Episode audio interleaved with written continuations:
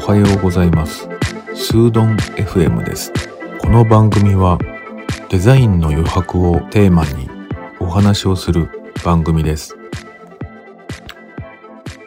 はい。今日のお話は引きこもりを救った話です。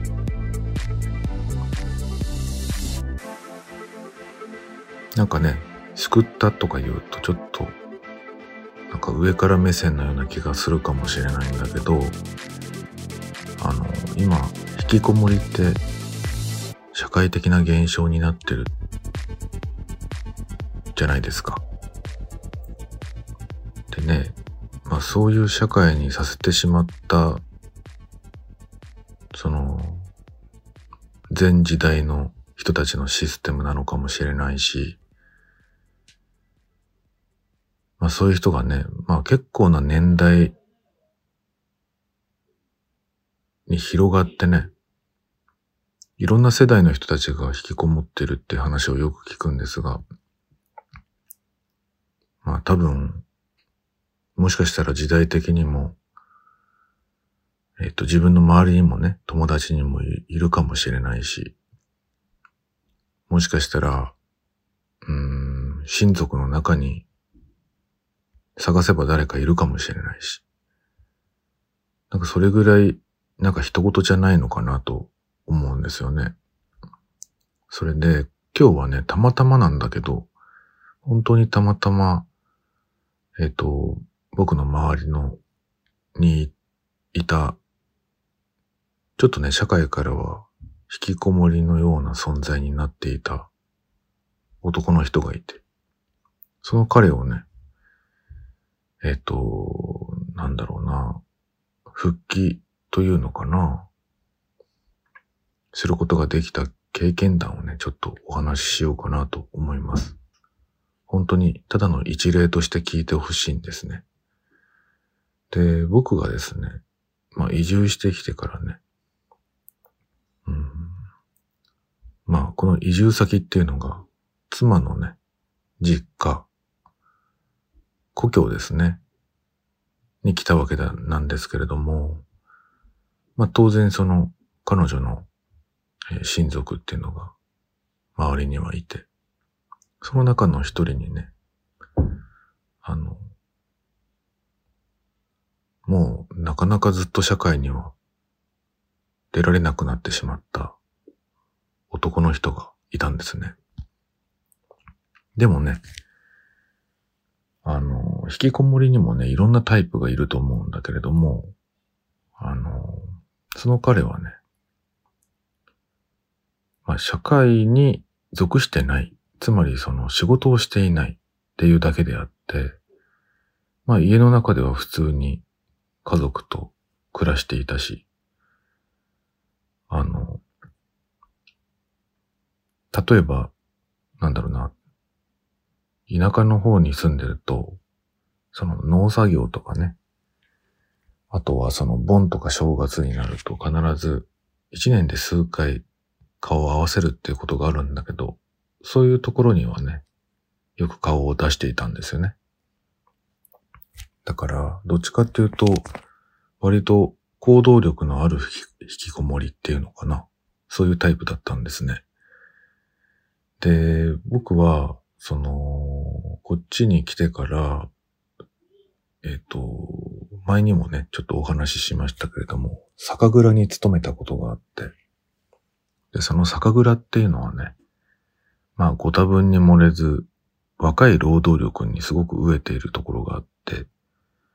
あの、まあ、こっちのね、農作業みたいな感覚と一緒だと思うんだけれども、農作業の時に、あの、まあ、助っ人をね、友達とか友達の友達とか親族とか、そういうところから、あの、バッとね、こう人を集めてやらなきゃいけない農作業があってですね。で、そういう時みたいに、日本酒を作る酒蔵っていうのは、同じようにね、その酒造りの期間だけ人を集めたりすることがあって。で、いないと結構大変なんですよね。なので、ある時期にね、僕が2年目の、になった時かな。やっぱり助っ人が足りないっていうことがあって、そのね、彼にね、ちょっとダメ元で、あの、相談してみたんですよね。うん。ちょっとね、僕と一緒に来ないって言って。で、彼はもちろん僕の顔は知ってるし、で、まあ僕がいるならね、ちょっとやってみようかなっていうふうに思ってくれて、で、家族もね、ちょっと頑張れ頑張れっていう感じでね、後押ししてくれてね。で、なんとか初日来たんですよね。で、その、前日もね、なんか何回か電話、メールが来てね、なんかちょっと気持ち悪いとかね、言ってたんだけど、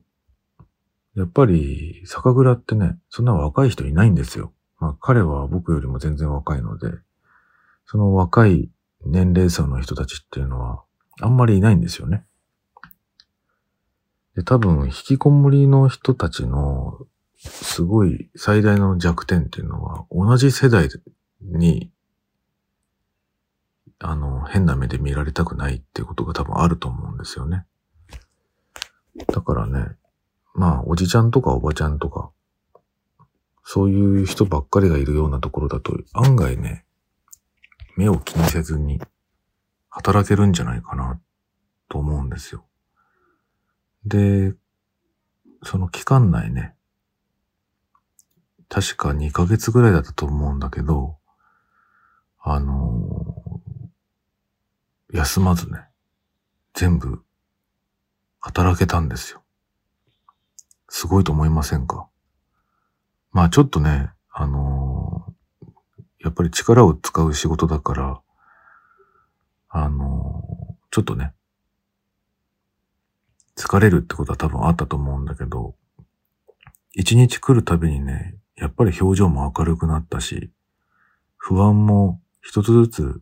多分解消できたと思うし、何より知ってる人がね、一緒に働いてるっていう現場だったので、まあ、こんな僕でもね、一つの安心の材料になったんだろうなと思って。なんかこういう働き方ができれば、世の中の引きこもりの人もね、うん、案外、脱出できるんじゃないかなって思ったんですよね。で、彼はね、今でもね、その、酒蔵はもう当然その、やめてますけど、その、期限が切れ、切れてますからね。その、契約した期限だけは働いて。で、それをね、なんだろうな、ステップにしてね、あの、街のね、ちゃんとした会社にね、あの、働くようになってね。今ではね、働いてますね。多分2、3店舗多分違う会社に、こう、渡り歩いてるとは思うけど、働いてるんですよね。で、多分働くとお金ももらえるし、お金、そのね、働かないでずっと引きこもってた時代に比べたら、当然自由な、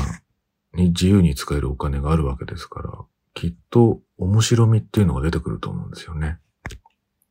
だから本当に最初の最初の最初の本当にきっかけっていうのがクリアできれば、見えてくるものもね、違ってくるんじゃないかなと思っています。なんかヒントになればいいなと思って。